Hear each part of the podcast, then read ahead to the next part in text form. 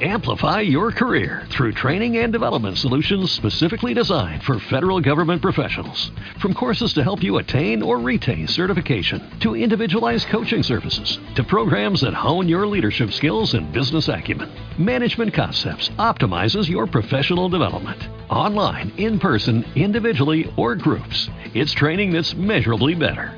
Learn more at managementconcepts.com. That's managementconcepts.com. 4. Al final de la calle no existe había una horca, donde antiguamente los maleantes o por lo menos la gente declarada culpable de ser maleantes eran colgados para que se balancearan suavemente al viento, a modo de castigo ejemplar y, cuando los elementos se cobraban su precio, también de lección de anatomía.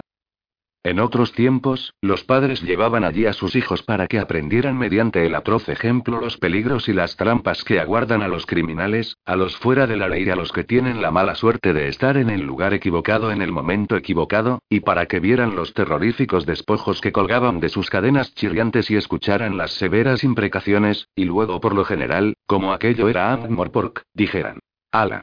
¿Cómo mola? Y usaran los cadáveres como columpios. En la actualidad la ciudad tenía formas más privadas y eficaces de tratar con aquellos que consideraba excedente de cupo, pero en honor a la tradición la horca seguía ocupada por un cuerpo de madera bastante realista. De vez en cuando algún cuervo estúpido todavía se posaba para sacarle los ojos y terminaba con un pico mucho más corto.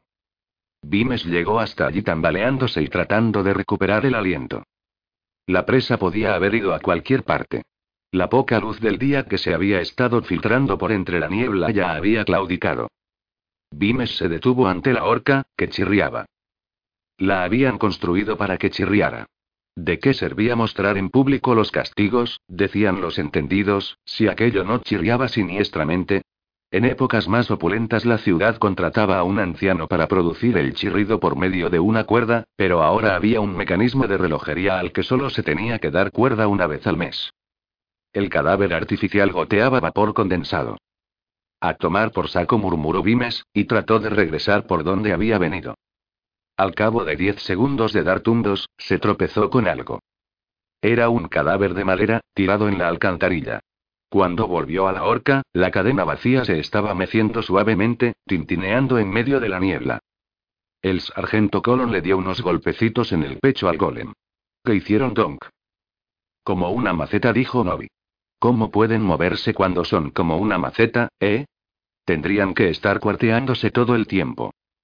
Y son tontos, dijo Colon. Me contaron que hubo uno en Kirmal que le hicieron cavar una zanja y se olvidaron de él y solamente se acordaron cuando todo estaba lleno de agua porque había llegado cavando hasta el río. Zanahoria desplegó el chem sobre la mesa y lo puso junto al papel que le habían metido en la boca al padre Tubelzek. Está muerto, ¿verdad? preguntó el sargento Colon. Es inofensivo, dijo Zanahoria, mirando primero un papel y luego el otro. Bien. Tengo un mazo en la parte de atrás. Voy ahí. No dijo Zanahoria. Pero ya has visto cómo actuaba. No creo que me pudiera haber golpeado. Creo que solamente quería asustarnos. Pues ha funcionado. Mira esto, Fred. El sargento Colon echó un vistazo al escritorio. Escritura extranjera dijo, en un tono que sugería que no le llegaba ni a las suelas de los zapatos a la escritura local y decente, y que probablemente olía a ajo. ¿No hay nada que te llame la atención? Bueno, y parecen las dos iguales, admitió el sargento Colon. La amarillenta es el Chem de Dorothy. La otra es la del padre Tubelzek, dijo Zanahoria. Idénticas letra por letra. ¿Y por qué? Yo creo que Dorf le escribió las palabras y se las puso en la boca al viejo Tubelzek después de que muriera, dijo Zanahoria lentamente, sin dejar de mirar alternativamente los dos papeles. Es, ah, dijo Novi. Es asqueroso, es sí. No, no lo entiendes, dijo Zanahoria.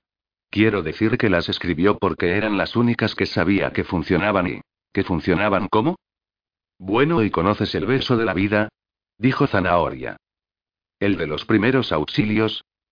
Sé que lo conoces, Novi. Viniste conmigo cuando dieron aquel cursillo en la Asociación de Jóvenes Paganos. Solamente fui porque me dijiste que daban una taza de té y una galleta gratis, dijo Novi, enfurruñado.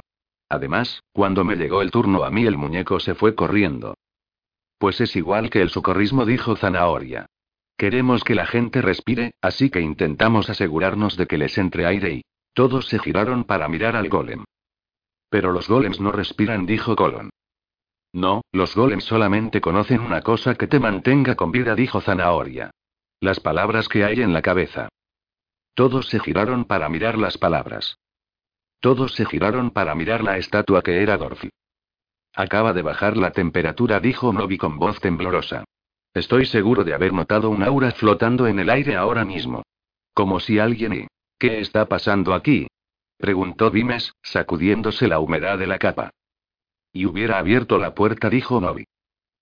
Habían pasado diez minutos. Al sargento Colon y a Novi se les había acabado el turno de guardia, para alivio de todo el mundo. Colon en particular tenía enormes dificultades con el concepto de seguir investigando después de que alguien confesara. Aquello ultrajaba su formación y su experiencia. Uno obtenía una confesión y ahí acababa todo. No se iba por ahí desconfiando de la gente. Solo se desconfiaba de la gente cuando se declaraba inocente. Solo los culpables eran de fiar. Cualquier otra cosa golpeaba los mismos cimientos de la práctica policial. Arcilla blanca, dijo Zanahoria. Lo que encontramos era arcilla blanca. Y prácticamente sin cocer.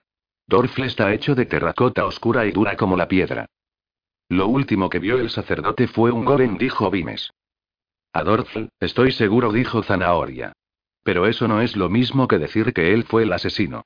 Creo que Dorfle apareció allí mientras el hombre se estaba muriendo, eso es todo. Oh. ¿Por qué? Todavía y no estoy seguro. Pero a Dorfle lo tengo visto de por ahí.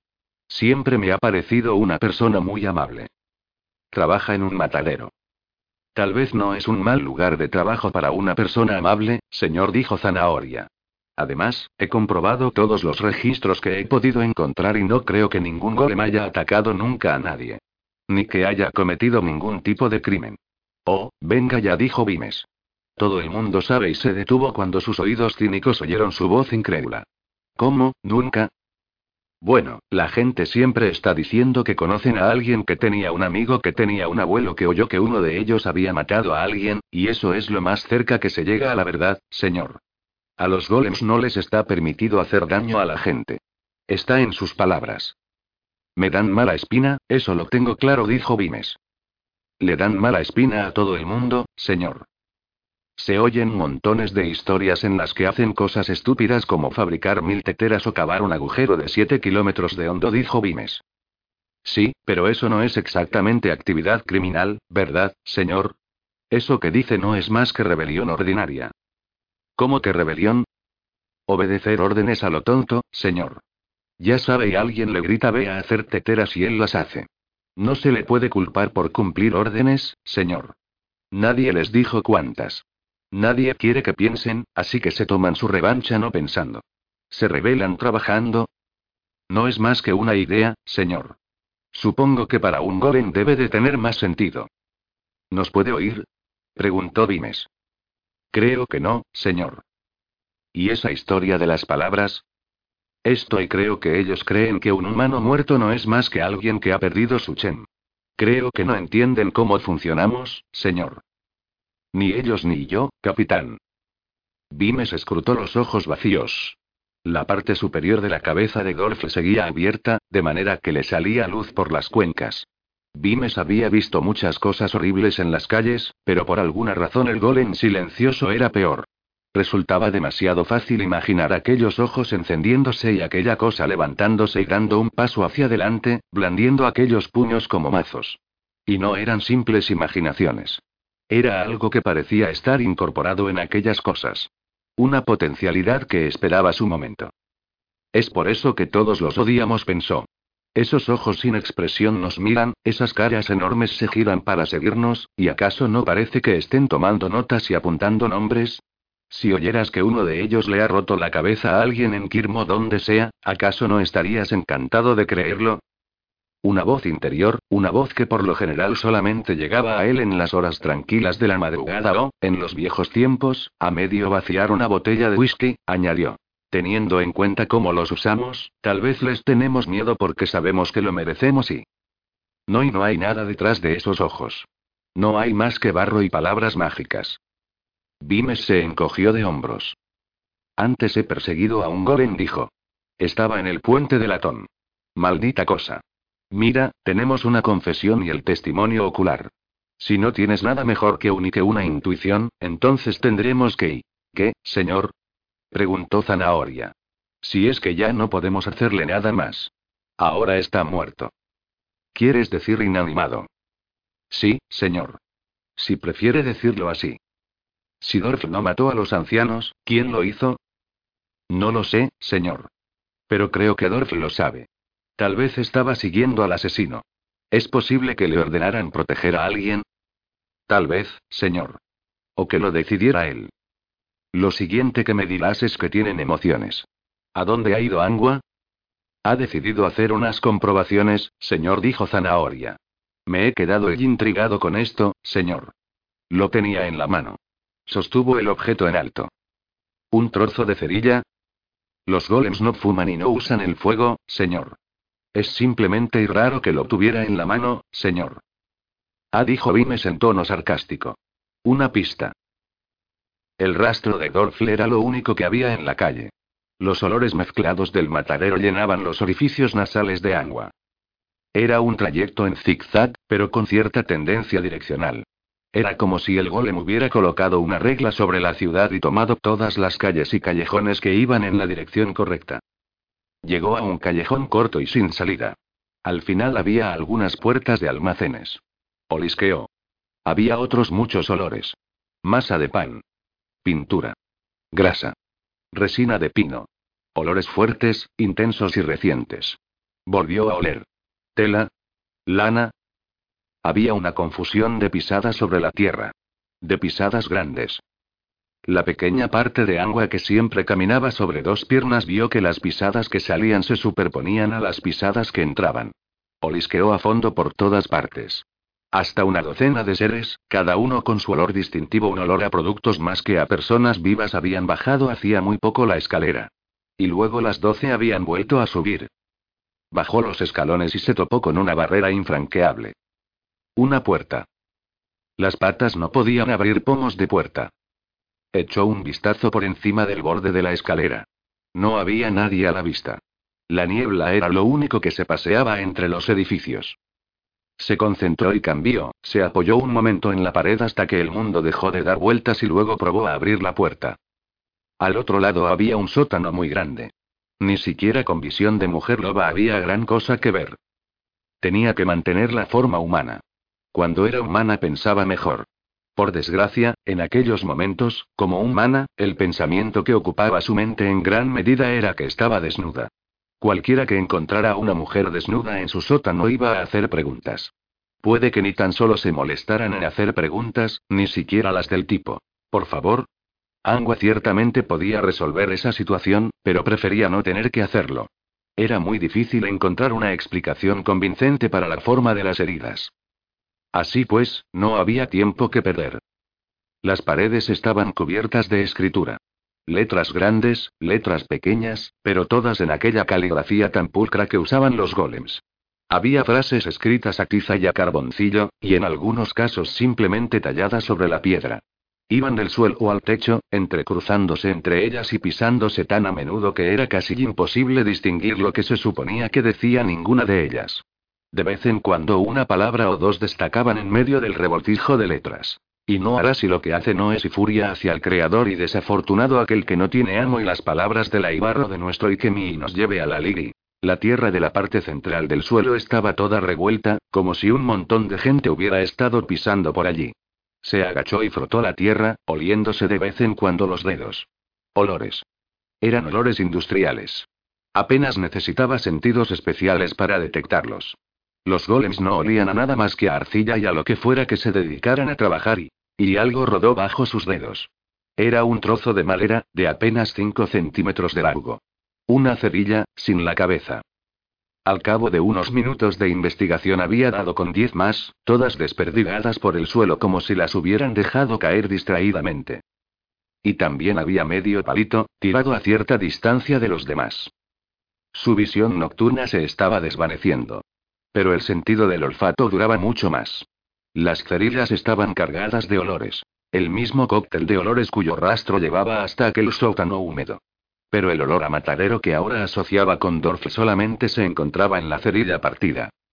Se acuclilló y fijó la mirada en el montoncito de madera. Doce personas, doce personas con trabajos sucios, habían ido a aquel lugar. No se habían quedado mucho tiempo. Habían tenido una y una discusión. La escritura de la pared. Habían hecho algo relacionado con once cerillas, pero solamente con la parte de madera. No les habían dado el baño en fósforo de la cabeza. Tal vez el golem que olía pino trabajaba en una fábrica de cerillas. Más una cerilla rota. Y entonces cada cual se había marchado por su lado. El camino de Dorf lo había llevado directo a la casa de la guardia principal, donde se había entregado. ¿Por qué? Volvió a olisquear el trozo de cerilla rota. No había ninguna duda sobre el cóctel de olores a sangre y carne. Dorf se había entregado por asesinato y ella miró la escritura de las paredes y tuvo un escalofrío. Chin chin, Fred brindó Novi, levantando su jarra de cerveza. Mañana podemos devolver el dinero a la hucha del té. Nadie lo va a echar de menos, dijo el sargento Colon. Además, esto está clasificado como emergencia. El cabo Novis miró el interior de su jarra con desaliento. La gente hacía aquello a menudo en el tambor remendado, cuando su sed inmediata había quedado saciada y por primera vez podían echar un buen vistazo a lo que se estaban bebiendo. ¿Pero qué voy a hacer? gimió. Si eres un estirado tienes que llevar coronas y túnicas largas y tal. Esas cosas tienen que costar un ojo de la cara. Y también hay que hacer cosas. Dio otro trago largo. Se llama noblesse oblige. Nobles oblige le corrigió Colon. Sí. Quiere decir que tienes que cumplir con tu papel en la sociedad. Dar dinero a causas caritativas. Ser amable con los pobres. Darle tu ropa vieja al jardinero cuando todavía se puede llevar una temporada. Yo sé de esas cosas. Mi tío era el mayordomo de la vieja Lady Selachi. Yo no tengo jardinero, dijo Novi en tono lúgubre. No tengo jardín. Y no tengo más ropa vieja que la que llevo. Dio otro trago. ¿Y ella le daba su ropa vieja al jardinero? Colon asintió. Sí. Siempre estuvimos un poco intrigados con aquel jardinero. Su mirada buscó la del barman. Dos pintas más de Winkles, Ron. Echó un vistazo a Novi. Nunca había visto a su viejo amigo tan abatido. Tendrían que superar aquello juntos. Mejor que sean otras dos para novia, añadió. Chin chin, Fred. El sargento Colon arqueó las cejas mientras una pinta era vaciada casi de un trago. Novi dejó la jarra con movimientos un poco vacilantes. No estaría tan mal si hubiera un montón de pasta, dijo Novi, cogiendo la otra jarra. Yo creía que no se podía ser un estirado sin ser un ricachón de mierda. Pensaba que te daban un fajo de billetes con una mano y te plantaban la corona en la cabeza con la otra. No tiene ningún sentido ser estirado y a la vez pobre. Es lo peor de ambos mundos. Vació la jarra y la dejó sobre la barra de un golpe. Vulgar y rico, sí, eso lo englugu. El barman se inclinó hacia el sargento Colon. ¿Qué le pasa al cabo? Es un hombre de media pinta. Y con esa ya lleva ocho. Fred Colon se acercó y habló con la comisura de la boca. No se lo digas a nadie, Ron, pero es porque ahora me ha alto. ¿En serio? Pues iré a poner serrín en los estantes. En la casa de la guardia, Sam Bimes dio unos golpecitos con el dedo en las cerillas. No le preguntó a Angua si estaba segura. Angua era capaz de oler si era miércoles. ¿Y entonces quiénes eran los demás? preguntó. ¿Otros golems? Es difícil decirlo por sus rastros, respondió Angua. Pero creo que sí. Los habría seguido, pero he pensado que tenía que venir directa aquí. ¿Qué te hace pensar que eran golems? Las pisadas. Y los golems no tienen un olor, dijo. Cogen los olores relacionados con lo que sea que hacen. Es a lo único que huelen y pensó en la pared cubierta de palabras. Y tuvieron un largo debate, dijo. Una discusión de golems. Por escrito. La cosa se calentó bastante, creo. Volvió a pensar en la pared. Algunos de ellos se pusieron bastante enfáticos, añadió, recordando el tamaño de parte de la caligrafía. Si fueran humanos, habrían estado gritando y. Vimes echó una mirada oscura a las cerillas que tenía delante. Once trozos de madera y el duodécimo roto en dos. No hacía falta ser ningún genio para entender lo que había estado pasando. Han echado a suertes, dijo. Y Dorfla perdido. Suspiró. Esto está empeorando. ¿Sabe alguien cuántos golems hay en la ciudad? No respondió Zanahoria. Es difícil averiguarlo. Hace siglos que nadie fabrica ninguno, pero no se gastan. ¿No se fabrican? Está prohibido, señor. Los sacerdotes se ponen muy serios con ese tema, señor. Dicen que es crear vida, y se supone que eso es algo que solamente hacen los dioses. Pero toleran a los que ya existen porque, bueno, porque son útiles. Algunos están empargados, o dentro de molinos, o al fondo de pozos. Haciendo trabajos sucios, ya sabe, en lugares a los que es peligroso ir. Hacen todos los trabajos que son desagradables de verdad. Supongo que podría haber centenares y... ¿Centenares? Dijo Vimes. ¿Y ahora se reúnen en secreto y conspiran? Dioses del cielo. Bien. Tenemos que destruirlos a todos. ¿Por qué? ¿Te gusta la idea de que tengan secretos? O sea, por los dioses, los trolls y los enanos, ¿vale? Y hasta los no muertos están vivos de algún modo, aunque sea un modo jodidamente espantoso. Vimes vio que Angua lo estaba mirando y continuó diciendo. En la mayoría de los casos. Pero estas cosas y no son más que cosas que hacen un trabajo. Es como si un montón de palas quedaran para charlar. Esto y había algo más, señor, dijo Angua lentamente. ¿En el sótano? Sí. Estoy, pero es difícil de explicar. Era una y sensación. Vimes se encogió de hombros con vaguedad. Había aprendido a no tomarse a broma las sensaciones de Angua. Siempre sabía dónde estaba Zanahoria, por ejemplo. Si ella estaba en la casa de la guardia, se sabía cuando él se acercaba subiendo la calle por cómo se giraba Angua para mirar la puerta. ¿Sí? Como y una pena muy fuerte, señor. Una terrible, terrible tristeza. Ejem. Vimes asintió y se pellizcó el puente de la nariz. El día daba la sensación de haber sido muy largo, y todavía faltaba bastante para que terminase. Necesitaba una copa más que nada en el mundo. El mundo ya estaba lo bastante distorsionado de por sí. Cuando uno lo veía a través del fondo de un vaso, recuperaba la nitidez. ¿Ha comido algo hoy, señor? preguntó Angua. He desayunado un poco, murmuró Vimes. ¿Sabe esa palabra que usa el sargento Colon? ¿Cuál? ¿Dejoso? Eso es lo que usted parece. Si se queda aquí por lo menos tomaremos un poco de café y mandaremos a alguien a por algo que echarse al cuerpo. Vimes vaciló al oír aquello.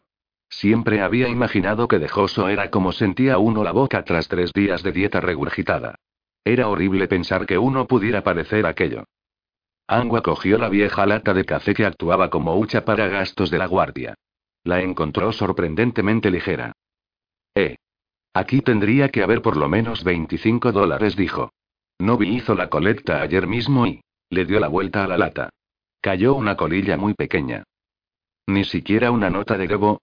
Dijo Zanahoria con desánimo. ¿Una nota de Gebo? Estamos hablando de Novi. Ah. Claro. Todo estaba muy tranquilo en el tambor remendado. La hora feliz había pasado sin más que una pelea pequeña. Y ahora todo el mundo estaba contemplando la hora infeliz. Había un bosque de jarras delante de Novi. O sea, o sea, ¿de qué sirve a fin de cuentas? preguntó. Podrías venderlo, sugirió Ron. Buena idea, dijo el sargento Colon. Hay un montón de ricachones que te darían un montón de pasta por un título. Me refiero a gente que ya tiene el caserón y lo demás. Darían lo que fuera por tener la clase que tú tienes, Novi. La novena pinta se detuvo a medio camino de los labios de Novi. Podría valer miles de dólares, le animó Ron. Como poco, dijo Colon. Se pelearían por él. Si juegas bien tus cartas podrías jubilarte con algo así, dijo Ron. La jarra permaneció inmóvil. Varias expresiones forcejearon para abrirse paso por entre los bultos y excrecencias de la cara de Novi, escenificando la terrible batalla interior. Ah, así que me lo comprarían, ¿eh? Dijo por fin. El sargento Colon, algo inestable, se apartó. Había un matiz en la voz de Novi que no había oído nunca. Entonces podrás ser rico y vulgar tal como dijiste, dijo Ron, que no tenía tanta vista para los cambios de clima mental. Los pijos se darían de guantazos por llevárselo.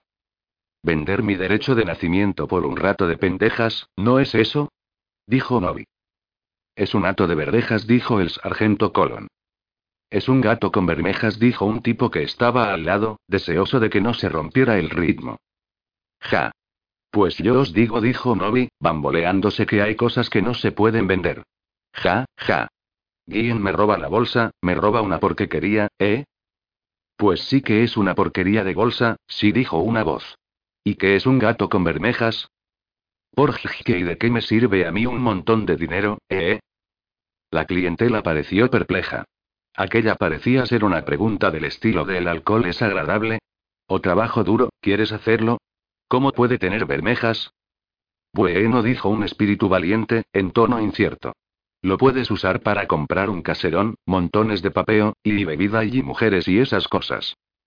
¿Y esas son las cosas que hacen a un hombre feliz? preguntó Novi, con los ojos vidriosos. Sus compañeros de taberna se limitaron a mirar. Aquello era un laberinto metafísico.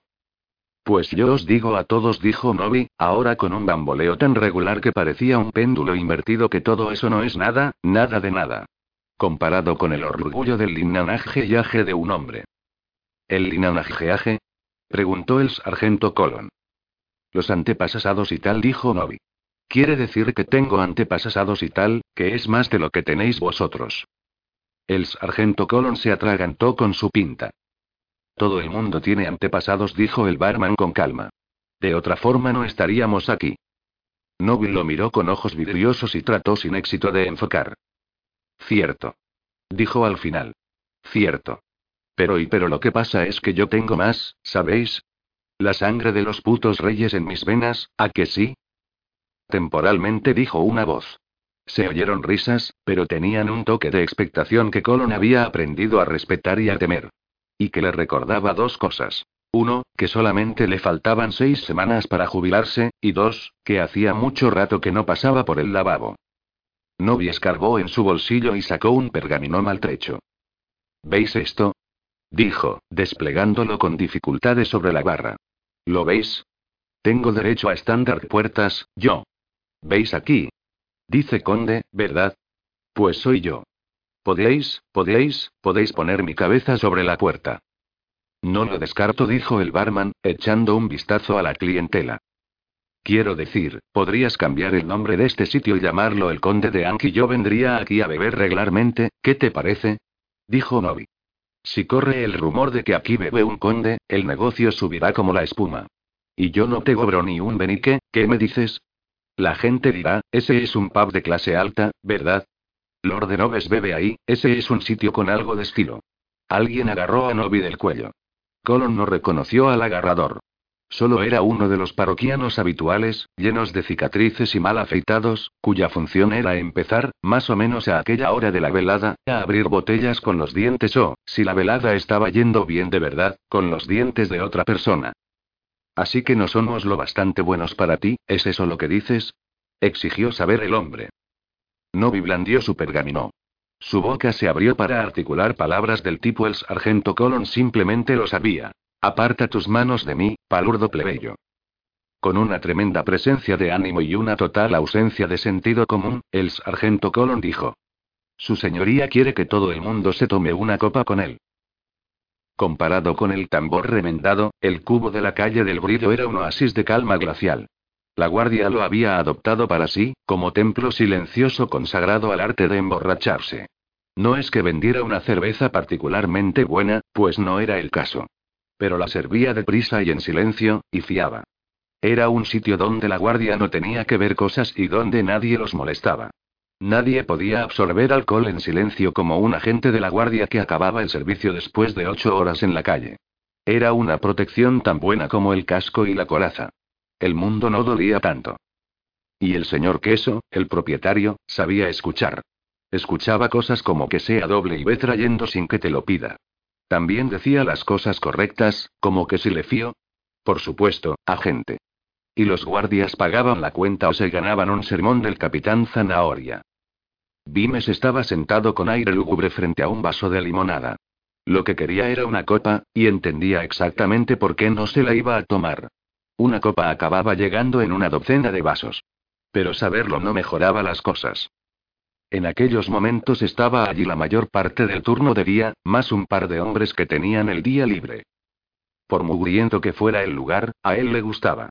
Con el murmullo de la gente a su alrededor, Vimes no tenía la sensación de interponerse en sus propios pensamientos. Una razón de que el señor Queso hubiera permitido que su pub se convirtiera prácticamente en la quinta casa de la guardia de la ciudad era la protección que aquello le reportaba. Los guardias eran bebedores tranquilos, por lo general. Se limitaban a pasar de vertical a horizontal con el mínimo revuelo, sin empezar peleas serias y sin dañar demasiado el mobiliario. Y nadie intentaba robarle jamás. Los guardias se acaloraban de verdad cuando alguien interrumpía sus copas. Es por eso que se sorprendió cuando se abrió la puerta de golpe y entraron en tromba tres hombres, blandiendo ballestas. Que nadie se mueva o es hombre muerto. Los atracadores se detuvieron frente a la barra. Para su propia sorpresa, no parecía que su llegada hubiera causado demasiado revuelo. Oh, por todos los cielos, ¿quiere alguien cerrar esa puerta? gruñó Vimes. Un guardia que estaba cerca de la puerta lo hizo. Y con cerrojo añadió Vimes.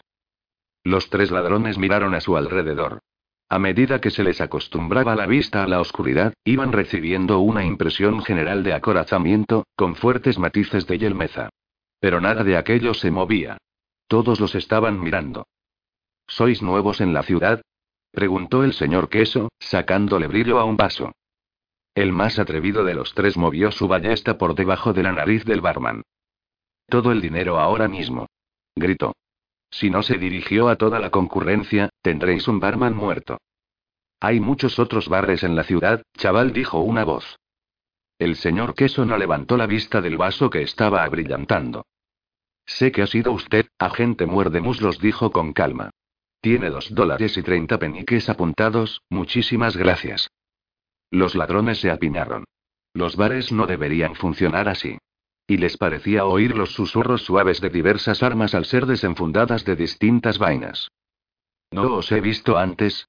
preguntó Zanahoria. Oh, dioses, es él, gimió uno de los hombres. El lanzapanes.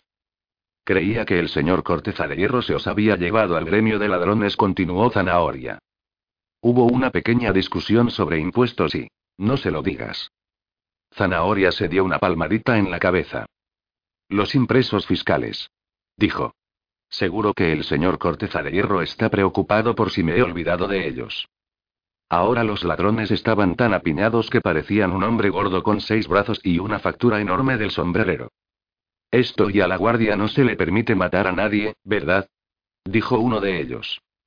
Cuando estamos de servicio no dijo Vimes. El más atrevido de los tres movió de repente, agarró a Angua y la obligó a ponerse de pie, Vamos a salir ilesos de aquí o se la cargará la chica, ¿vale? Grunó. Alguien soltó una risita. Espero que no vayas a matar a nadie, dijo Zanahoria. Eso lo decidimos nosotros. Perdona, ¿estaba hablando contigo? preguntó Zanahoria. No te preocupes, estaré bien, dijo Agua. Echó un vistazo a su alrededor para asegurarse de que Jovial no estaba por allí y luego suspiró. Vamos, caballeros, acabemos con esto. No juegues con la comida. Dijo una voz de entre la clientela. Se oyeron un par de risitas hasta que Zanahoria se giró en su asiento, instante que todo el mundo eligió para interesarse intensamente en sus bebidas. No pasa nada, dijo Angua en voz baja. Conscientes de que faltaba alguna pieza en el puzzle, pero no del todo seguros de cuál era, los ladrones retrocedieron hacia la puerta. Nadie se movió mientras abrían el cerrojo y, sin soltar a Angua, salían a la niebla y cerraban la puerta detrás de ellos. ¿No tendríamos que haber ayudado? preguntó un agente que era nuevo en la guardia. No merecen nuestra ayuda, dijo Vimes. Se oyó un tañido de armadura y luego un gruñido largo y profundo, justo al otro lado de la puerta. Y un tercer chillido, modulado con un no no no no no no no no no. Y arga arga arga. Algo pesado dio contra la puerta. Vimes se giró hacia Zanahoria. Tú y la agente Angua dijo. ¿Vosotros y esto y lo lleváis todo bien? Bastante bien, señor, respondió Zanahoria. Porque alguien podría pensar que, esto, que podría haber, ejem, algún problema y. Se oyó un golpe sordo y a continuación un burbujeo débil. Nos esforzamos para evitarlo, señor, dijo Zanahoria, levantando un poco la voz. He oído que a su padre no le hace mucha gracia que ella trabaje aquí y. No tienen mucha ley allí arriba en Uberwald, señor. Creen que la ley es para las sociedades débiles. El varón no tiene una mentalidad muy cívica. Es un tipo bastante sediento de sangre, por lo que tengo entendido. Ella quiere quedarse en la guardia, señor. Le gusta conocer gente. Del exterior llegó otro borboteo. Unas uñas arañaron el cristal de una ventana. Luego su propietario desapareció repentinamente de la vista. Bueno, yo no soy quien para juzgar, dijo Vimes. No, señor. Al cabo de unos momentos de silencio, la puerta se abrió lentamente. Angua entró arreglándose la ropa y se sentó. De pronto todos los guardias de la sala hicieron un segundo curso de estudio avanzado de la cerveza. Esto y empezó a decir zanahoria. Heridas superficiales, dijo Angua. Pero uno de ellos ha disparado a otro en la pierna por accidente. Creo que deberías ponerlo en tu informe como heridas autoinfligidas al resistirse a la detención, dijo Vimes. Sí, señor, dijo Angua. No todas ellas, dijo Zanahoria. Han intentado robar nuestro bar y coger a una mujer lo ya Angua de rehén, dijo Vimes. Ah, ya entiendo lo que quiere decir, señor, dijo Zanahoria. Autoinfligidas. Sí. Desde luego. Se había hecho el silencio en el tambor remendado. Esto se debía a que normalmente es muy difícil estar ruidoso e inconsciente a la vez. Al sargento Colon lo impresionaba su propia inteligencia.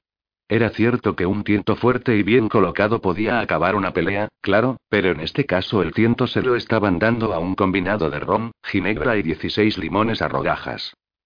Había gente, sin embargo, que seguía en pie, se trataba de los bebedores más curtidos, los que bebían como si no hubiera mañana y tenían cierta esperanza en que así fuera. Fred Colon había alcanzado la fase del borracho sociable. Se giró hacia el hombre que tenía al lado. Se está bien aquí, ¿no? Consiguió decir. ¿Qué le voy a decir a mi mujer? Eso es lo que yo querría saber y gimió el hombre. No sé. Dile que qué que has estado trabajando hasta tarde, dijo Colon. Y chupa un caramelo de menta antes de llegar a casa, eso suele funcionar y... Trabajando hasta tarde. Ja. Me han puesto en la calle. A mí. A un artesano. 15 años trabajando en Sparger y Williams, ¿vale? Y entonces se van a pique porque Carrie vende más barato que ellos y yo consigo un trabajo en Carrie, pam, me quedo sin trabajo también allí. Reducción de plantilla. Malditos golems. Le quitan el trabajo a la gente. ¿Para qué quieren trabajar ellos? No tienen boca que alimentar, ja. Pero esa cosa del infierno le da tan deprisa que ni se le ve mover los putos brazos. ¡Qué vergüenza! Hay que hacerlos a trozos, eso digo yo. O sea, en SIW teníamos un golem, pero el viejo Zlob iba tirando y ya está, no zumbaba de un lado a otro como una mosca cojonera. Ándate con cuidado, colega, o el próximo trabajo que se queden será el tuyo. Cara Piedra no lo permitiría, dijo Colon, meciéndose con suavidad. ¿Alguna posibilidad de que haya algún trabajo en lo vuestro, entonces? No sé, dijo Colon. Por lo visto el hombre se había convertido en dos hombres. ¿A qué os dedicáis vosotros? Soy preparador de mechas y pelador de cabos, colega, dijeron. Me parece un trabajo muy útil. Aquí tienes, Fred, dijo el barman, dándole un golpecito en el hombro y poniéndole un papel delante. Colon observó con interés las cifras que danzaban de un lado para otro. Intentó concentrarse en la de abajo del todo, pero era demasiado grande para verla toda entera. ¿Y esto qué es? La cuenta del bar de Su Alteza Imperial, dijo el barman. No seas tonto, nadie puede beber tanto y no pienso pagar. He incluido los desperfectos, ojo. Ah, ¿sí? ¿Cómo cuáles? El barman sacó una gruesa vara de nogal de su esconderijo debajo de la barra. Brazos. Piernas.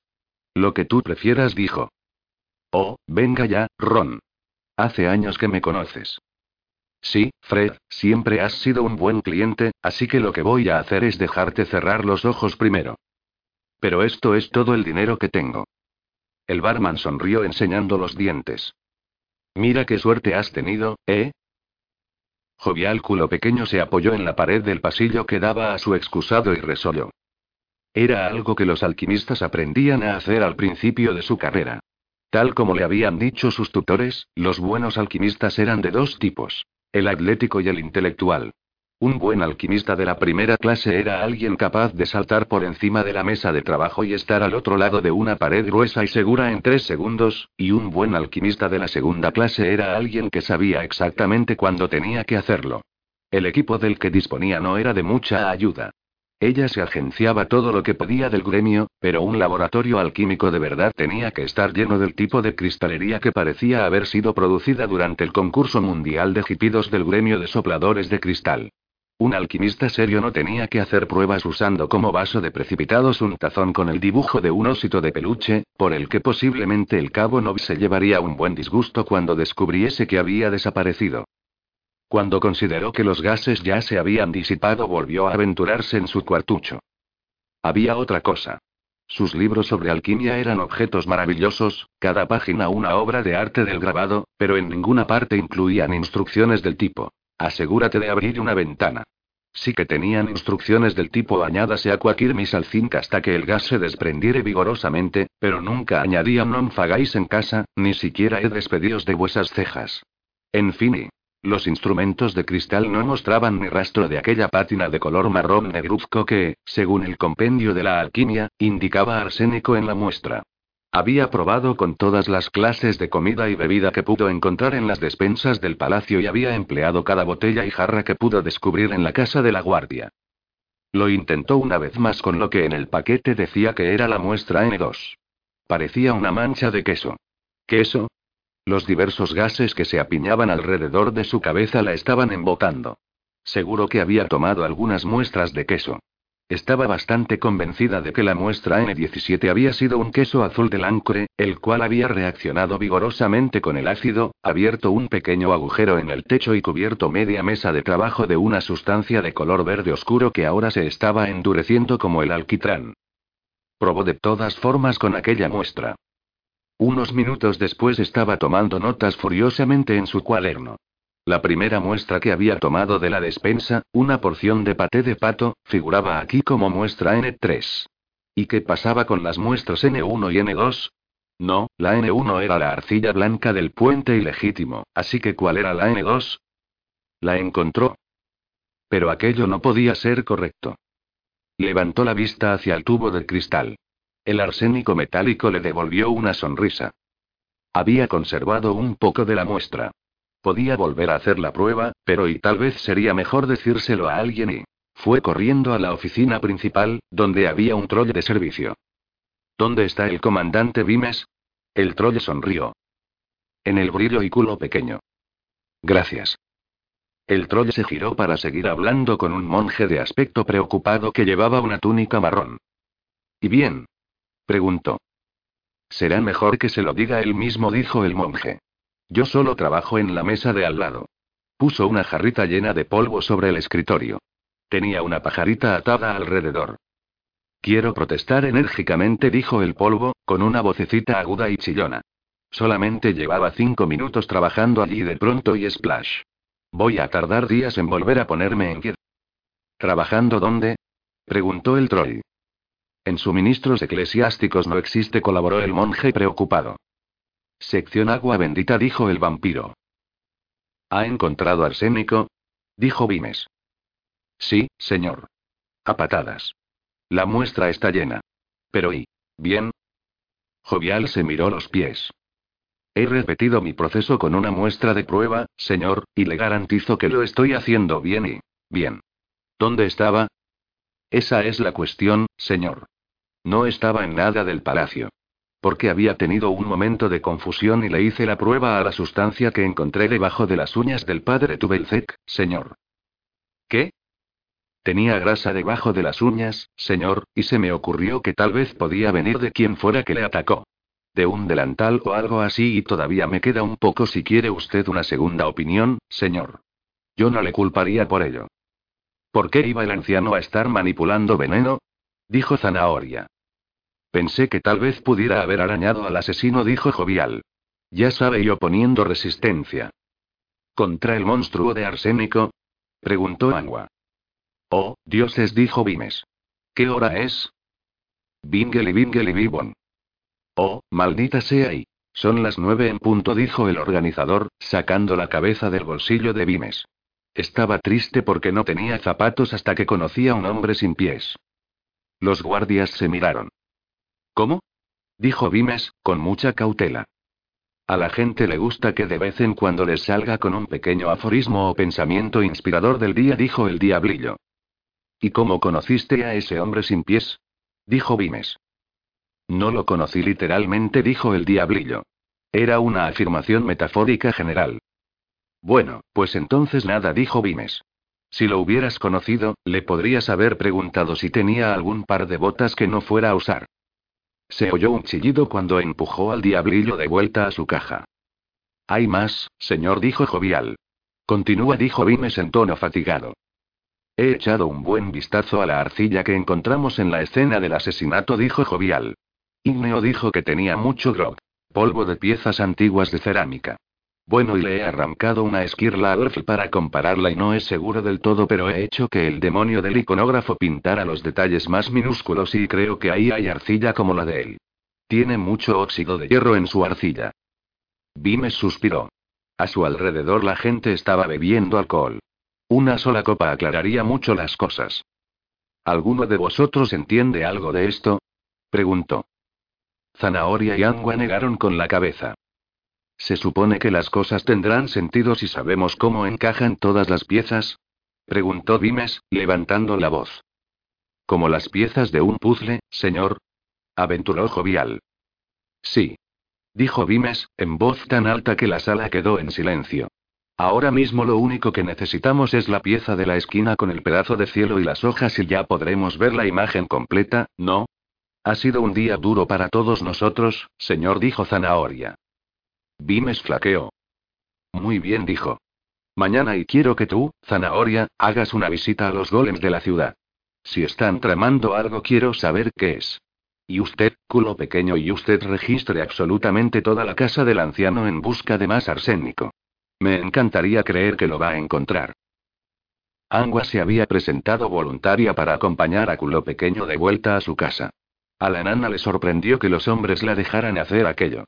Al fin y al cabo, significaba que Angua tendría que volver a casa sola después. ¿No tienes miedo? preguntó Jovial mientras paseaban por entre las nubes húmedas de niebla. Pues no. Pero me imagino que con una niebla así estará todo lleno de atracadores y matones. Y dijiste que vivías en las sombras. Oh, sí. Pero últimamente no me han molestado. Ah, tal vez les da miedo el uniforme. Es posible, dijo Angua. Es probable que hayan aprendido respeto. Tal vez tengas razón. Esto y perdona y pero tú y el capitán Zanahoria y... Angua esperó educadamente. Y esto y...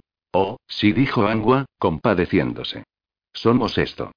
Pero yo me alojo en casa de la señora Cake porque en una ciudad como esta una necesita su propio espacio.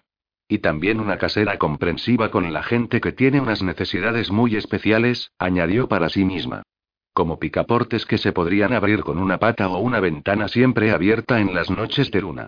Hay que tener un sitio donde poder ser tú misma. Además, la casa de la guardia huele a calcetines. Yo estoy viviendo en casa de mi tío estrangulabrazo, dijo jovial. No es un sitio muy agradable. Se pasan casi todo el tiempo hablando de minería. ¿Y tú no? No hay gran cosa que decir sobre minería. Tú minas en tu mina y no caminas a la mía, canturreo jovial. Y luego se ponen a hablar de oro, que francamente es mucho más aburrido de lo que la gente cree. Yo creía que los enanos amaban el oro, dijo Angua. Solamente lo dicen para llevárselo a la cama. ¿Estás muy, muy segura de que eres una enana? Lo siento. Era broma. Tiene que haber cosas más interesantes. El peinado. La ropa. La gente. Cielo santo. ¿Quieres decir cosas de chicas? No lo sé, nunca he hablado de cosas de chicas, dijo Jovial. Los enanos simplemente hablan. En la guardia pasa lo mismo, dijo Angua. Puedes ser del sexo que te dé la gana siempre que te comportes como un hombre. En la guardia no hay hombres y mujeres, solamente muchachos. Pronto aprenderás el idioma.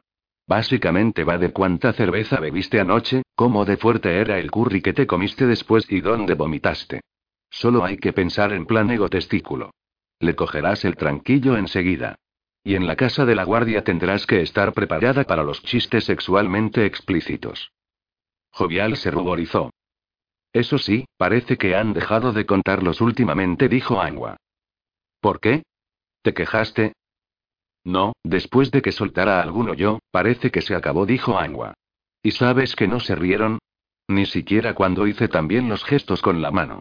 me pareció una injusticia. Claro que, algunos de los gestos eran bastante pequeños. No hay remedio, me voy a tener que mudar, suspiró jovial. Me siento y fuera de lugar. Angua miró a la pequeña figura que marchaba penosamente a su lado.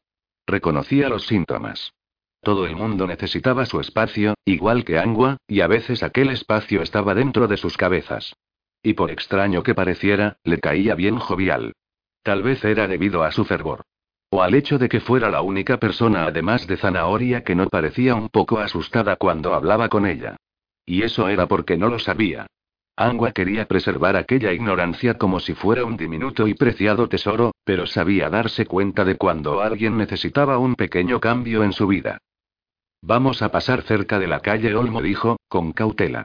Esto, quédate un momento. Tengo algunas cosas que te puedo prestar y yo no las voy a necesitar, se dijo a sí misma.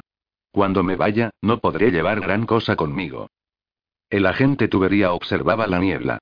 Después de permanecer en un sitio, observar era lo que mejor hacía. Pero también se le daba muy bien quedarse muy quieto. No hacer ningún ruido en absoluto era otro de sus mejores rasgos. Cuando se trataba de no hacer absolutamente nada de nada, él se contaba entre los más dotados. Y sin embargo, su fuerte de verdad era permanecer completamente inmóvil en un lugar. Si alguien reuniera a todos los campeones mundiales de no moverse, él ni siquiera se presentaría. Ahora, con la barbilla apoyada en las manos, observaba la niebla. Las nubes se habían aposentado un poco, de forma que allí, a seis pisos por encima de las calles, era posible imaginarse que uno estaba en una playa al borde de un mar frío e iluminado por la luna. De vez en cuando asomaban entre las nubes una torre alta o un pináculo, pero todos los ruidos llegaban asordinados y retraídos en sí mismos. La medianoche vino y se fue. El agente tubería observaba y pensaba en palomas. El agente tubería tenía muy pocos deseos en la vida, y casi todos ellos tenían que ver con palomas. Un grupo de figuras iba dando bandazos, haciendo eso en un caso rodando por entre la niebla como los cuatro jinetes de un pequeño apocalipsis. Uno de ellos llevaba un pato sobre la cabeza, y debido a que estaba casi del todo cuerdo salvo por aquel extraño detalle se lo conocía como el hombre del pato. Otro tosía y expectoraba con insistencia, razón por la cual lo llamaban Ataúd Henry. Al tercero, un hombre sin piernas que iba en un carrito con ruedas, lo llamaban sin razón aparente Arnold Ladeado. Y el cuarto, por razones más que válidas, era viejo apestoso Ron. Ron tenía sujeto con un cordel a un pequeño terrier de color gris parduzco y con las orejas mordidas, aunque la verdad es que para cualquiera que los viera habría sido difícil saber exactamente quién llevaba a quién y quién, a fin de cuentas, sería el que doblaría las patas si el otro le gritara siéntate. Porque aunque por todo el universo la gente desprovista de visión o incluso de oído ha empleado la ayuda de canes entrenados, viejo apestoso Ron era la primera persona de la historia que tenía un perro cerebro. Los mendigos, guiados por el perro, se dirigían a un arco a oscuras del puente ilegítimo, al que ellos llamaban hogar. Por lo menos uno de ellos lo llamaba hogar. Los demás lo llamaban respectivamente Joork Joork Joork Tui. Jejeje, Umuts. Y que se jodan, mano de milenio y gamba. Mientras caminaban dando tumbos junto al río se iban pasando una lata de mano en mano, bebiendo con expresión apreciativa y eructando de vez en cuando. El perro se detuvo. Los mendigos maniobraron hasta detenerse tras él. Una figura se les acercaba por el margen del río. Por los dioses. Tui. Umuts. Que se joda. Los mendigos se echaron contra la pared mientras la figura avanzaba pesadamente a su lado. Se iba agarrando de la cabeza como si intentara levantarse a sí mismo del suelo por las orejas, y ocasionalmente se daba cabezazos contra los edificios cercanos. Mientras ellos lo miraban, arrancó de los adoquines un poste metálico para amarrar botes y lo usó para golpearse en la cabeza. Al cabo de un rato el hierro forjado se hizo ándicos. Es ese golem otra vez, dijo el hombre del pato. El blanco. Jejeje, yo tengo la cabeza así, algunas mañanas dijo Arnold ladeado. Yo entiendo de golems, dijo Ataúd Henry, escupiendo expertamente y dándole a un escarabajo que subía por una pared a unos seis metros de allí. Se supone que no tienen voz. Que se joda, dijo viejo apestoso Ron. Al carajo el pequeñajo, que se dé manos de aceite, y gamba, porque el gusano está en la otra bota. Ya verás como sí. Quiere decir que es el mismo que vimos el otro día, dijo el perro. Después de que se cargaran a aquel viejo sacerdote. ¿Crees que se lo deberíamos decir a alguien? preguntó el hombre del pato. El perro negó con la cabeza. No dijo. Tenemos un chollo con este sitio, ¿para qué echarlo a perder? Los cinco se adentraron haciendo eses en las sombras húmedas. Odio a los malditos golems, nos quitan el trabajo y... Nosotros no tenemos trabajo. ¿Ves lo que digo? ¿Qué hay para cenar? Barro y botas viejas. Tui. Mano de milenio y gamba, digo yo. Me alegro de tener voz, así puedo hablar. Es hora de dar de comer a tu pato. ¿Qué pato? La niebla resplandecía y chisporroteaba alrededor del paseo 5 y 7. Las llamaradas se elevaban rugiendo y casi encendían las densas nubes. El hierro líquido borboteante se enfriaba en sus moldes. Los martillazos resonaban por todo el taller. Los herreros no trabajaban siguiendo un horario, sino obedeciendo la física más exigente del metal fundido. Aunque ya era casi medianoche, la fundición, centro de martillazos y forja general de fuerte en el brazo seguía llena de bullicio. En Ankh-Morpork había muchos fuerte en el brazo. Era un apellido muy común entre los enanos. Aquel había sido uno de los principales criterios que hicieron que Thomas Smith lo adoptara mediante escritura oficial.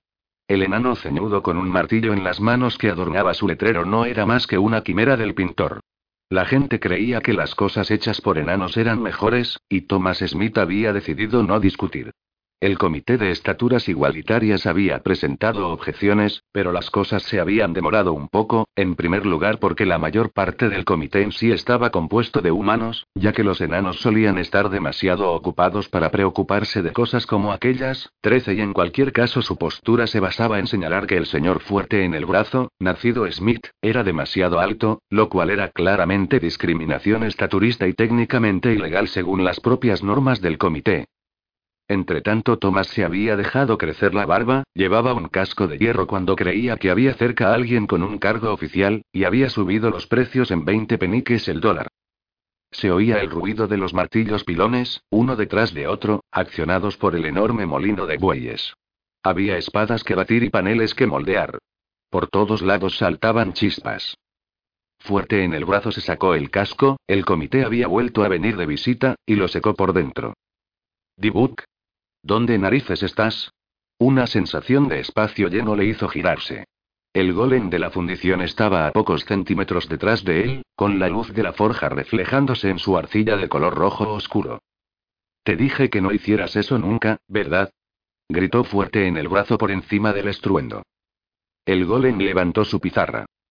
Sí. ¿Ya has hecho todos tus rollos del día sagrado? Has pasado fuera demasiado tiempo.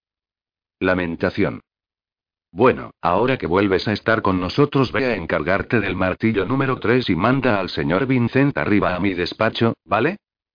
Sí. Fuerte en el brazo subió la escalera de su oficina. Cuando llegó arriba se dio la vuelta para mirar la planta bañada en luz roja de la fundición. Vio que Dibuk iba hasta el martillo y que sostenía una pizarra en alto delante del capataz. Vio que Vincent el capataz se alejaba. Vio que Dibuk cogía la lámina de acero en proceso de convertirse en espada, la sostenía en su sitio mientras recibía una serie de golpes y luego la tiraba a un lado. Fuerte en el brazo bajó corriendo la escalera. Cuando estaba en mitad del descenso, Dibuk ya había puesto la cabeza sobre el yunque. Cuando fuerte en el brazo estaba llegando al pie de la escalera, el martillo dio el primer golpe. Cuando estaba a medio camino por la planta cubierta de ceniza, seguido a toda prisa por otros trabajadores, el martillo dio el segundo golpe. Y mientras llegaba hasta Dibuk el martillo dio el tercer golpe. El brillo se apagó en los ojos del golem. En su cara impasible apareció una grieta. El martillo ascendió por cuarta vez y... al suelo. Gritó fuerte en el brazo. Y ya no hubo nada más que trozos de cerámica. Cuando el estruendo se apagó, el dueño de la fundición se puso de pie y se sacudió la ropa. Había polvo y cascotes desparramados por todo el suelo. El martillo se había salido de sus cojines y estaba tirado junto al yunque en medio de un montón de trozos de golem. Fuerte en el brazo cogió con cuidado un trozo de pie, lo tiró a un lado y luego volvió a agacharse y sacó una pizarra del montón de escombros. Leyó. El anciano nos ayudaba. No matarás. Barro de mi barro. Vergüenza. Lamentación. Su capataz miró por encima del hombro de fuerte en el brazo. ¿Para qué tenía que hacer eso? ¿Cómo lo voy a saber? Le espetó fuerte en el brazo. O sea, esta tarde nos ha traído el té igual que siempre. Luego se ha ido un par de horas y ahora esto, y... Fuerte en el brazo se encogió de hombros. Los golems eran golems y no había más que decir, pero el recuerdo de aquella cara tranquila colocándose debajo del gigantesco martillo le había conmovido. Escuché el otro día que el aserradero de la calle Dimuelle estaba dispuesto a vender el que tienen, dijo el capataz. Que había cerrado un tronco de caoba para hacer cerillas o algo así. ¿Quiere que vaya a hablar con ellos? Fuerte en el brazo volvió a mirar la pizarra. Dibug nunca había sido golem de muchas palabras. Cargaba hierro al rojo vivo, batía láminas para espadas con los puños, limpiaba la escoria de fundición que aún estaba demasiado caliente para que la tocara un hombre y nunca decía palabra. Por supuesto, no le era posible decir palabras, pero en todo caso Dibuk siempre había dado la impresión de no tener ninguna en particular que quisiera decir. Se limitaba a trabajar. Nunca jamás había escrito tantas palabras juntas. Las palabras hablaban a fuerte en el brazo de una angustia negra, de una mente que habría estado gritando si hubiera podido emitir sonido alguno. Lo cual era una tontería. Aquellas cosas no podían suicidarse. Jefe, dijo el capataz. Le digo que si quiere que vaya de buscar otro. Fuerte en el brazo lanzó la pizarra lejos con un giro del brazo y, con cierta sensación de alivio, la vio hacerse añicos contra la pared. No dijo. Limítate a limpiar esto. Y arregla el puto martillo. El sargento Colon, después de esfuerzos considerables, consiguió levantar la cabeza por encima de la alcantarilla. ¿Se se encuentra usted bien, cabo Lord de Noves? balbuceó. No sé, Fred. ¿De quién es esta cara? Mía, Novi. Gracias a los dioses, creía que era yo y. Colon volvió a bajar la cabeza. Estamos en el cielo, Novi gimió. Oh. Todos vivimos en el cielo, Fred. Pero algunos levantamos los ojos hacia las estrellas y. Bueno, pues yo estoy levantando los ojos hacia tu cara, Novi. Las estrellas estarían mucho mejor, créeme. Vamos y. Después de varios comienzos en falso, los dos se las apañaron para ponerse de pie, principalmente subiéndose el uno encima del otro. ¿Dónde estás? ¿Estamos, Novi? Estoy seguro de que ya no estamos en el tambor y tengo una sábana en la cabeza. Es la niebla, Novi. ¿Y estas piernas que hay aquí abajo? Creo que son tus propias piernas, Novi. Yo tengo las mías. Bien.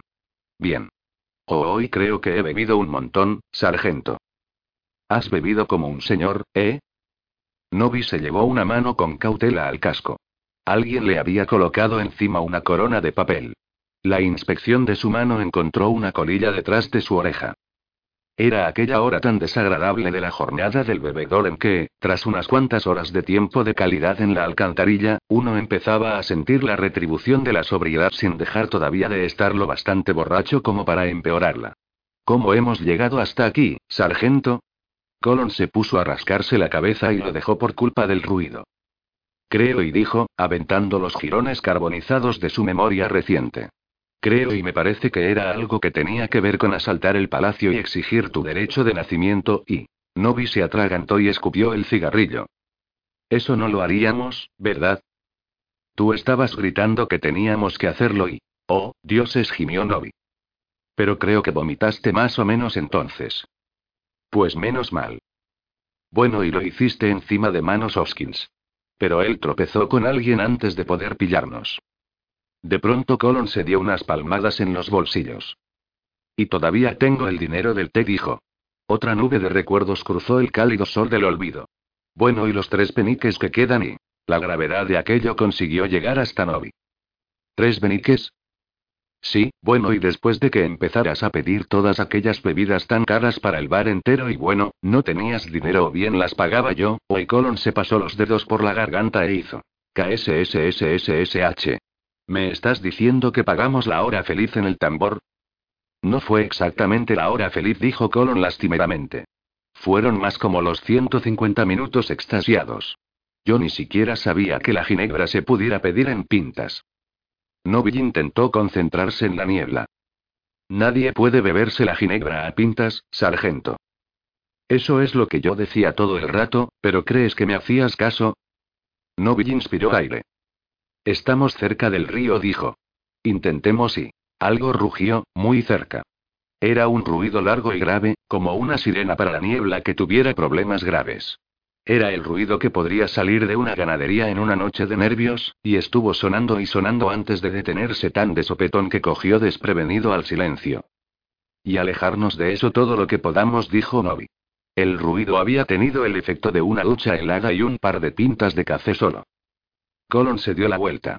Necesitaba desesperadamente algo que hiciera el trabajo de una lavandería. ¿Pero de dónde ha venido eso? dijo. De de por ahí, ¿no? A mí me ha parecido que venía de por allá. En medio de la niebla, todas las direcciones eran la misma. Creo y dijo Colon, lentamente que deberíamos ir y hacer un informe de esto cuanto antes. Bien dijo Novi. ¿Hacia dónde? Nosotros corramos, ¿vale?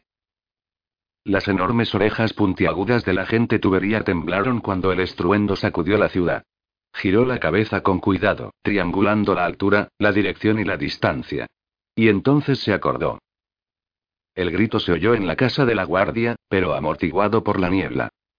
Entró en la cabeza abierta del golem y rebotó por el interior, arrancando ecos y más ecos entre las grietas diminutas de la arcilla hasta que, en el mismo límite de la percepción, hubo un baile de granitos minúsculos. Las cuencas ciegas contemplaron la pared.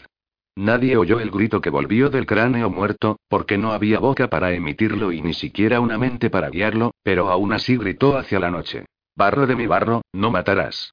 No morirás. El capitán Vimes estaba soñando con pistas. Tenía un punto de vista más bien decepcionado sobre las pistas. Desconfiaba de ellas por puro instinto. Siempre entorpecían las cosas.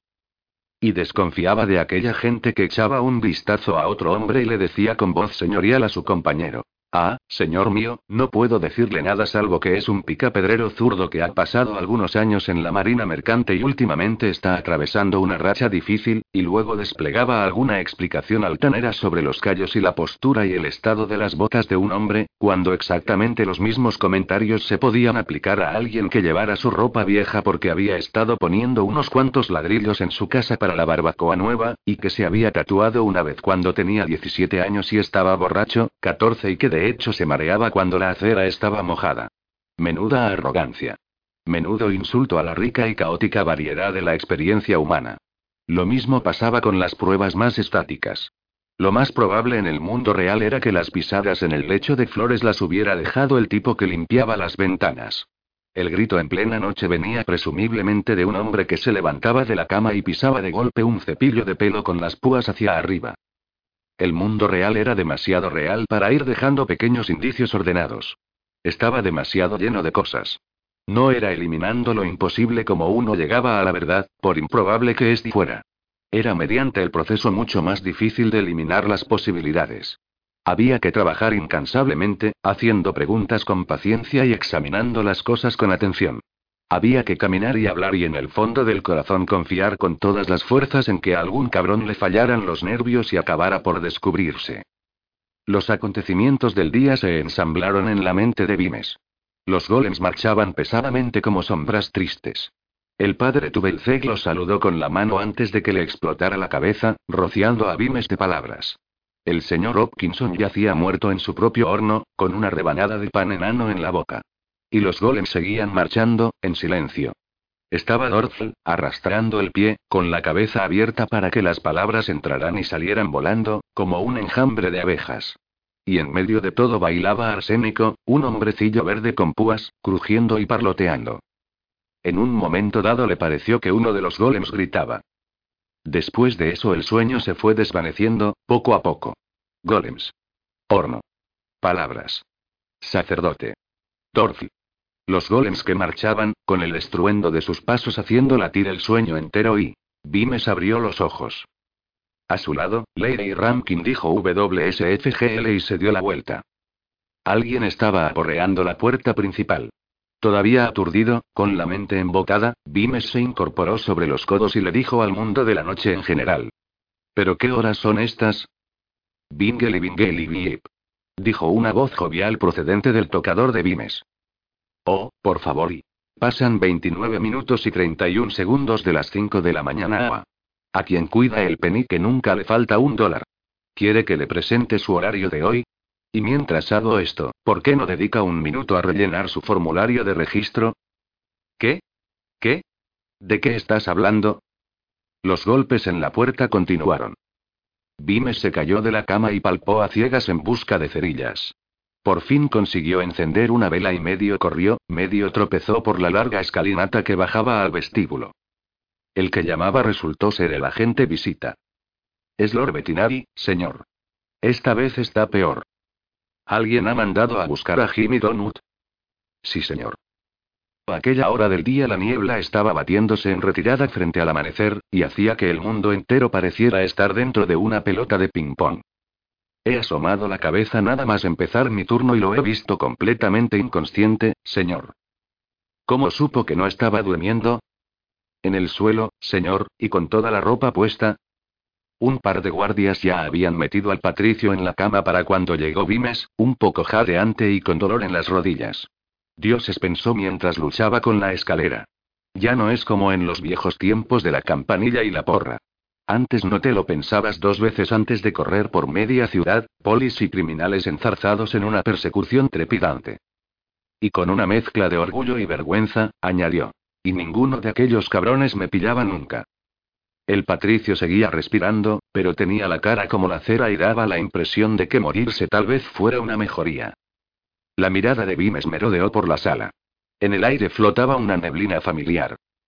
¿Quién ha abierto la ventana? Yo, señor, dijo Visita. Justo antes de ir a buscarlo a usted. Parecía que necesitaba un poco de aire fresco y... Sería más fresco si tuviera usted la ventana cerrada, dijo Vimes.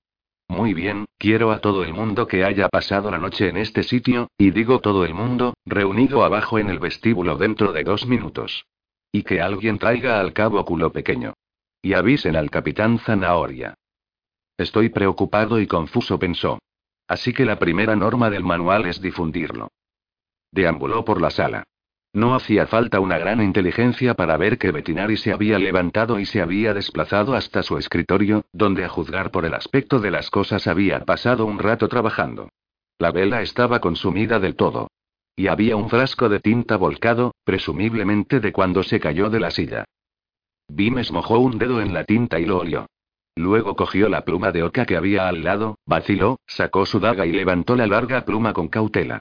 No parecía haber diminutas púas traicioneras en ella, pero la dejó a un lado con cuidado para que culo pequeño la examinara más tarde. Echó un vistazo al papel en el que Bettinari había estado trabajando. Para su sorpresa, no había nada escrito, sino un dibujo hecho con minuciosidad. Mostraba una figura que caminaba a zancadas, con la particularidad de que no era una persona sino que estaba compuesta de miles de figuras más pequeñas. El efecto era como el de aquellos hombres de mimbre que construían algunas de las tribus más estrafalarias de las inmediaciones del eje para celebrar anualmente el gran ciclo de la naturaleza y su reverencia por la vida, por el método de apilar cuanto más mejor de la misma en un montón y pegarle fuego. El hombre compuesto llevaba una corona. Vimes apartó a un lado la hoja y devolvió su atención al escritorio. Pasó la mano con cuidado por la superficie en busca de cualquier astilla sospechosa. Se agachó y examinó la parte de abajo. Afuera había cada vez más luz. Vimes entró en las dos salas contiguas y se aseguró de que tenían las cortinas abiertas, luego regresó a la habitación de Bettinari, cerró las cortinas y las puertas y recorrió las paredes en busca de cualquier mancha de la tora de luz que pudiera indicar que había un agujerito. ¿Dónde había que parar? ¿Astillas en el suelo? ¿Cerbatanas a través de la cerradura? Volvió a abrir las cortinas. El día anterior Bettinari se estaba recuperando. Y ahora parecía peor. Alguien le había hecho algo durante la noche. ¿Cómo? Los venenos lentos eran una cosa endiablada. Había que encontrar una forma de dárselos a la víctima todos los días. No, no era así y lo más elegante era encontrar la forma de que él mismo se lo administrara todos los días. Vimes rebuscó entre los papeles. Era obvio que Bettinari se había encontrado lo bastante bien como para levantarse y caminar hasta allí, pero era allí donde se había desplomado. El veneno no podía estar en una astilla o en un clavo porque él no seguiría pinchándose una y otra vez y, había un libro medio enterrado entre los papeles, pero tenía un montón de puntos de lectura, la mayoría trozos rasgados de cartas viejas. ¿Qué hacía Bettinari todos los días? Vimes abrió el libro. Todas las páginas estaban cubiertas de símbolos escritos a mano. Un veneno como el arsénico hay que meterlo dentro del cuerpo. No basta con tocarlo. ¿O sí? ¿Hay alguna clase de arsénico que se pueda infiltrar por la piel? Nadie estaba entrando en aquellos aposentos. Vimes estaba casi seguro. Lo más probable era que la comida y la bebida no tuvieran nada, pero por si acaso le diría a Detritus que fuera a tener otra de sus pequeñas charlas con los cocineros. Algo que Bettinari estaba respirando. ¿Cómo se podría mantener algo así en el aire día tras día sin levantar las sospechas de alguien? Además, había que meter el veneno en la habitación. Algo que ya estaba en la sala. Jovial había hecho que pusieran una alfombra nueva y que cambiaran la cama. ¿Qué más se podía hacer? ¿Rascar la pintura del techo? ¿Qué le había dicho Vetinaria Jovial sobre los venenos? Lo pondremos donde nadie miraría nunca y. Vimes se dio cuenta de que seguía mirando el libro. En sus páginas no había nada que él pudiera entender. Debía de ser alguna clase de código. Conociendo a Bettinari, no sería descifrable por nadie con una mentalidad normal. ¿Se podía envenenar un libro? Pero ¿y qué? Había otros libros. Uno tendría que saber a ciencia cierta que el patricio iba a consultar aquel todo el tiempo. Y aún así había que suministrarle el veneno. Un hombre podía pincharse una vez en el dedo, pero después ya se andaría con cuidado.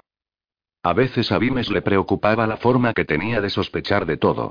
Cuando empezabas a preguntarte si a un hombre se lo podía envenenar con palabras, lo mismo podías acusar al papel de la pared de estar enloqueciéndolo. Eso sí, aquel color verde tan horrible podía volver loco a cualquiera y. Bingle y bip Oh, no y. Esta es su llamada despertador de las 6 de la mañana. Buenos días. Aquí están sus citas de hoy, señor. Inserte nombre aquí. 10 en punto y. Cállate. Escucha, sea lo que sea que tengo en mi agenda, te aseguro que no. Y. Vimes se detuvo. Bajó la caja. Regresó al escritorio. Asumiendo una página por día y. Lord Bettinari tenía muy buena memoria. Pero todo el mundo apuntaba las cosas, ¿no? No se podía recordar hasta el último detalle. Miércoles. 15, reinado de terror. 15, 15, limpiar el foso de los escorpiones y... Se llevó el organizador a los labios. Apunta un memorando, dijo. Hurra. Adelante. No olvide decir memorando antes. Hablar con mi mierda y memorando. ¿Qué pasa con el diario de Bettinari? ¿Ya está? Sí. Alguien llamó cortésmente a la puerta. Vimes la abrió con cuidado. Ah, es usted, culo pequeño. Vimes parpadeó. A aquel enano le pasaba algo raro.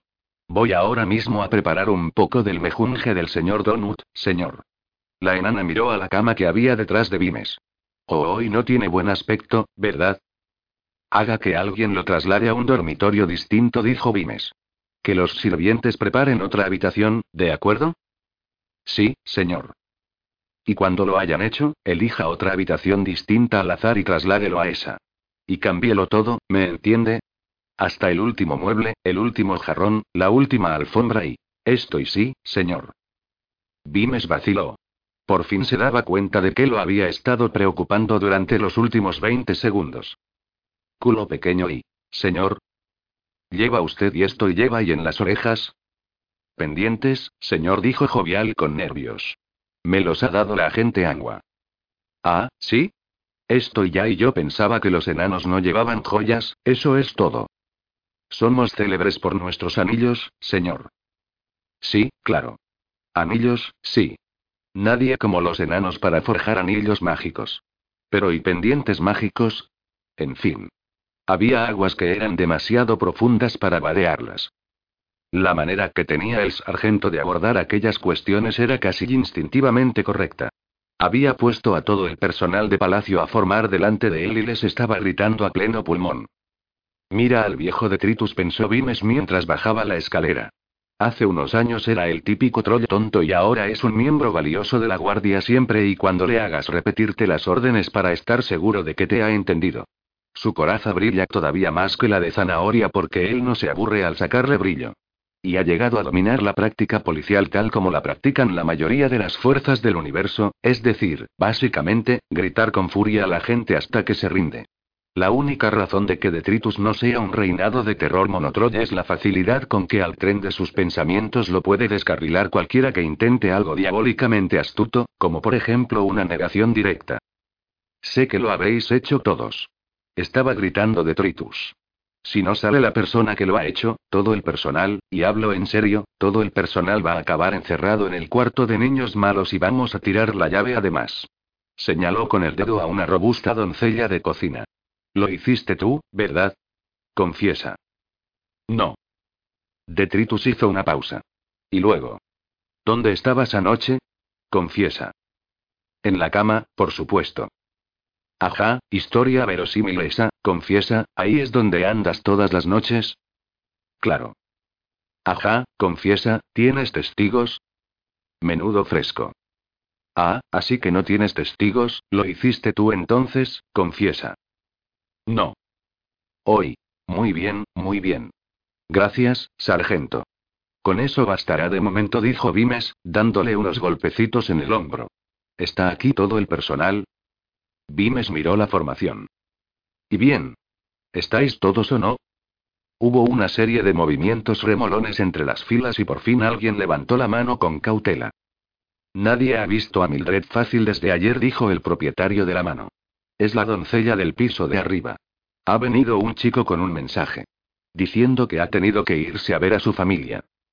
Vimes sintió una punzada apenas perceptible en la nuca. ¿Alguien sabe por qué? preguntó. Ni idea, señor. No se ha llevado nada. Muy bien. Sargento, antes de que se le acabe el turno, mande a alguien a buscarla. Luego váyase y duerma un poco. El resto de ustedes regresen a lo que sea que se dedican aquí. Ay, señor Drunknot. El secretario personal del patricio, que había estado observando la técnica de detritus con expresión horrorizada, alzó la mirada. Sí, comandante. ¿Qué es este libro?